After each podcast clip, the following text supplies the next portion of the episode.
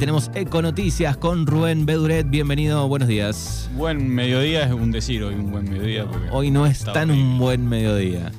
Quiere salir el sol, de a momentos tuvo ahí alguna salidita. Tenemos en este momento eh, casi 9 grados. Eh, fresquita mañana de, jueves con vientito. Se terminó el veranito. Sí, pero le tengo fe que el sábado empieza a remontar nuevamente. Bueno, ¿qué tenemos para el día de hoy en Econoticias? Hoy eh, vamos a hablar de los microplásticos y de las abejas. Microplásticos barra abejas. Abejas, que tendrá que ver una cosa con la otra, ¿no? Claro, yo tiré una fuera de aire, no la pegué, así que a escuchar esta columna porque es interesante. Sí. Bueno, eh, justamente entre tantas...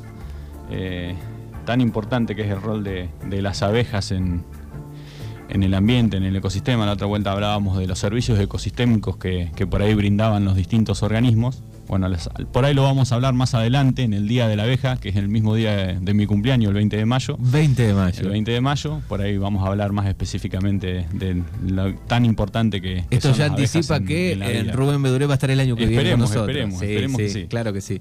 Eh, pero bueno, eh, acá también, a partir de, a raíz de, una serie de, investigaciones, se ha determinado también la importancia que tienen las abejas para poder determinar los microplásticos que, que andan dando vuelta por todos lados, ¿no? Eh, más o menos algunos datos. Eh, el ¿Qué son los microplásticos? En realidad son todas las partículas que se generan a partir de la degradación de los plásticos que dejamos tirados por todos lados. Básicamente en diferentes tipos y tamaños. Claro, sabemos que tardan muchísimos años eh, pero bueno, estamos tal vez este, esas micropartículas sí, porque sufren los mismos procesos de erosión que la roca, que el suelo, los plásticos, y bueno, terminan desparramados eh, por todos lados. El 35% provienen del lavado de ropa sintética. El simple hecho de lavar la ropa, la ropa sintética, genera un 35% de, de partículas de microplásticos. esa no tenemos ni idea, un dato que ni sabíamos. No el 28% de la abrasión de los neumáticos en, el asfalto. Esa no la tenemos en la lista tampoco. Es increíble. Y bueno, lo, lo demás proviene justamente de, la erosión de, todos los plásticos que andan dando vuelta, que andan dando vuelta por ahí. Hay 51 millones de microplásticos en el mar. Esto es medio poético, suena medio poético, pero 500 veces más que estrellas en nuestra galaxia. No, no, no nos entra la comparación, ¿no? que no lo podemos ni pensar casi. Aunque suene poético, qué terrible que es que hay 51 mil millones de fragmentos de microplásticos en el mar. Solamente en el mar. Solamente en el mar. Solamente en el mar. Es, es increíble. Bueno, ¿y de qué trata esto? De todos los medios explorados, el aire es el más desconocido en cuanto a la presencia de microplásticos. La mayoría de los estudios publicados hasta la fecha investigan los materiales que se depositan en el suelo, utilizando muestradores específicos. Recientemente se ha demostrado la presencia de materiales de gran altura sobre el cielo de Madrid, por lo que los microplásticos también tienen la capacidad de alcanzar grandes altitudes. Una vez ascendido lo suficiente, el movimiento de las masas de aire mueve los microplásticos de una zona a la otra. Lo mismo que hace con las nubes de, polvo, las nubes de ceniza, también lo hace con los microplásticos. la, movilidad es mayor cuanto menor sea el tamaño de las partículas. Si bien parece que el aire es una pieza clave en la distribución de los microplásticos, todavía no, se, no está claro cómo se producen los desplazamientos. El origen de estos plásticos ni su flujo tiene una determinada temporalidad. O sea que no, todavía no está bien establecido qué tiempo de, cuánto tiempo le lleva a desplazarse de un lugar al otro también. Las abejas como biomonitores. Las abejas de miel, porque en realidad abejas, uno por ahí cuando habla de abejas piensa que las únicas abejas son las que encontramos en las colmenas. Eh, hay 20.000 especies de, abejas. Eh, nosotros las que tenemos acá, la mielífera, justamente no es originaria de Sudamérica, es europea, africana, alguna americana. 20.000 hay. Hay 20.000 especies de abejas. Las que tenemos nosotros en, Sudamérica, por ejemplo, no tienen aguijón, no pican las, abejas nativas de, nuestra, de nuestra región, de nuestras latitudes. Las que tenemos nosotros acá se han introducido con el tiempo, por eso la europea, la africana pero las que tenemos acá no pican. Pero específicamente la, vieja, la abeja de la miel son excelentes biomonitores de diversos contaminantes. Gracias a ellas se pueden monitorizar los productos veterinarios usados por los apicultores para su cuidado, los pesticidas de origen agrícola y otros contaminantes presentes en su radio de exploración. Estos controles garantizan que la calidad de los productos como la miel la cera y el polen sea óptima. Las principales ventajas de las abejas como bioindicadores son la sensibilidad que tienen a, las- a los tóxicos, su alta tasa de reproducción y su amplio radio de acción. Sus largos vuelos de hasta 14 kilómetros les permiten recorrer zonas inaccesibles para el hombre. 14 kilómetros, bueno. Hasta 14 kilómetros. Muy bien. Una investigación novedosa. Para llevar a cabo este último estudio, se fijó un protocolo y se comenzó la recolección de una serie de muestras de las abejas durante la pasada primavera. Después se llevó a cabo la evaluación de la presencia de microplásticos que llegaron fijados a los insectos en una serie de colmenas situadas en 19 localizaciones de Copenhague y los alrededores. ¿Por qué se fijan? Porque justamente las abejas poseen unos pequeños pelitos que son los que le permiten transportar el polen. Es la manera en la que ellas transportan el polen, con unos micropelitos que tienen. Bueno, de esta misma manera también se fijan los microplásticos a ellas.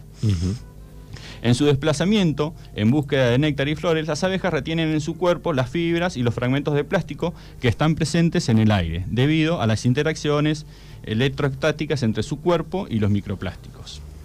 La cantidad de plásticos que se encuentran en cada colmenar, cuyos individuos comparten el área de vuelo, constituye una medida de la cantidad de estos materiales en el entorno. Los microplásticos en todas las colmenas. Se han detectado microplásticos de diversas formas y colores, tanto fibras como fragmentos, en todas las localizaciones muestreadas. La mayor cantidad de plásticos se ha encontrado en las zonas urbanas. Sin embargo, en las regiones suburbanas o- e incluso en las rurales también se han encontrado cantidades destacables. Proceden de las zonas urbanas próximas, que son la fuente principal de esta contaminación.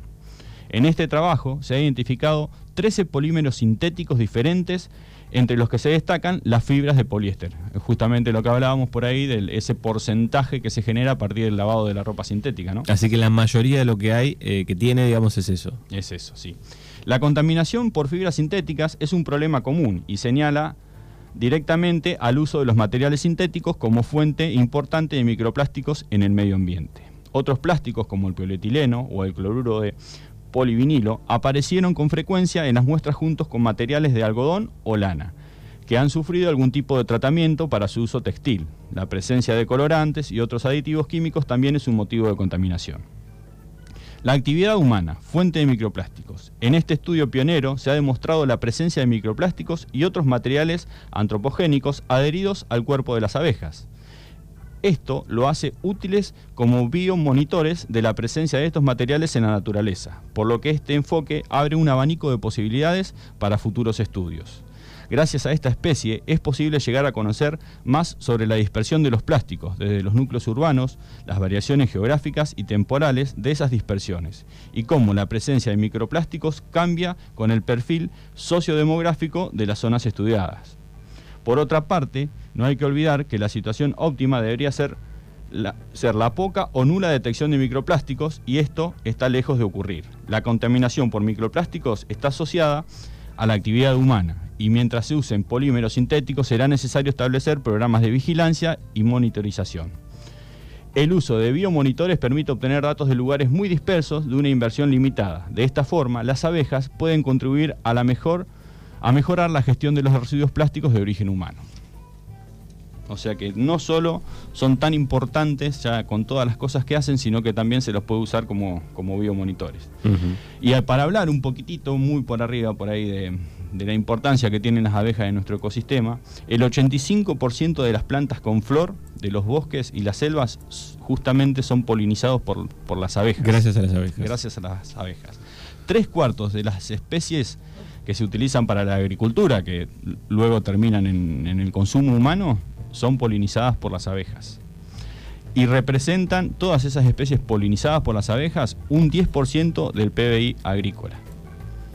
O sea que es impresionante la importancia que, que tienen las abejas en, en nuestra vida. Sí, sí, a veces no se toma conciencia, pero este, yo vi un documental muy bueno una vez de las abejas y, y lo importante que son, ¿no? Si extinguimos y matamos a las abejas, chau, casi todo. Sí, y ya con todo lo que la hemos desplazado en estos últimos años, yo vengo de mis viejos toda la vida apicultores, durante más de 30 años, Y, y antes estábamos acostumbrados a que teníamos flor amarilla y abrepuño en, en casi todos los campos. Hoy es un hallazgo encontrar un cuadro que tenga flor amarilla o, o abrepuño. Claro. Que justamente es vital para, para que las abejas puedan generar polen y miel, ¿no? El tema es, digo, eh, esto se está estudiando, ¿no? En el aire, bueno, se sabe de- de- del agua, digo, pero eh, en estos casos, no sé, pienso en las gomas de los autos, pienso en la ropa, lo que larga, ¿no? Digo, eh, muy difícil eh, frenarlo, ¿no? La, No. la única es, no sé, cambiar el material tal vez, eh, pienso en la ropa, no sé, en, en- en los autos, pero digo, es medio difícil, ¿no? Sí, y, y hasta, hasta el día de hoy todavía eh, no está bien claro cuáles son las consecuencias que trae sobre, sobre, sobre nosotros, sobre los humanos o sobre los seres vivos, porque si ya pensamos que eh, hay partículas en el aire eh, de microplásticos, las estamos respirando, esas Sí, partículas. sí, todo el tiempo y su- supongo que cuanto más grande la urbe, peor todavía, Peores. ¿no? Ujú. Eh, así que bueno, un tema para pensar y, y no, es, no hay fácil solución rápida como otros temas que podemos decir, bueno, se puede No. hacer esto rápido, eh, cambiamos esto, algún país más, menos, pero acá digo, es, es terrible. Es terrible, sí, sí, ya por eso por ahí eh, el dato de que ya llamaba la atención de la presencia de microplásticos en los océanos, ahora también se, se empieza a investigar eh, la presencia de los microplásticos en, en el aire y, y a partir de eso también cuáles, van- cuáles son las consecuencias que, que va a traer, ¿no? Bien, acá hay una pregunta eh, que seguramente podés responder, eh, lo hablábamos fuera del aire antes, eh, sobre los contenedores, me preguntan acá que no están más en los parques, que se hace, bueno, lo que había para... Los puntos limpios. los puntos limpios. Van a volver, van a volver. Van a volver. Estamos armando nuevos puntos limpios. Así que pronto van a volver. Van a volver, sí, sí, sí. Bien, mientras tanto, digamos, Bolsa verde. bolsa verde, achicamos, este, si, si es grande lo que vamos a meter en la bolsa verde, ¿no? Trituramos un poco y metemos ahí, ¿no? Sí, van, van a volver. La idea, la idea de, sacarlos es que teníamos, vamos a decirlo de manera, teníamos un paisano de cada pueblo. Eh, la idea es que, que vuelva a haber contenedores, los estamos, los vamos a hacer de pallet. Eh, van a quedar lindos, prolijos, así que, que la idea es que, que los puntos limpios vuelvan, sí. Bien, perfecto.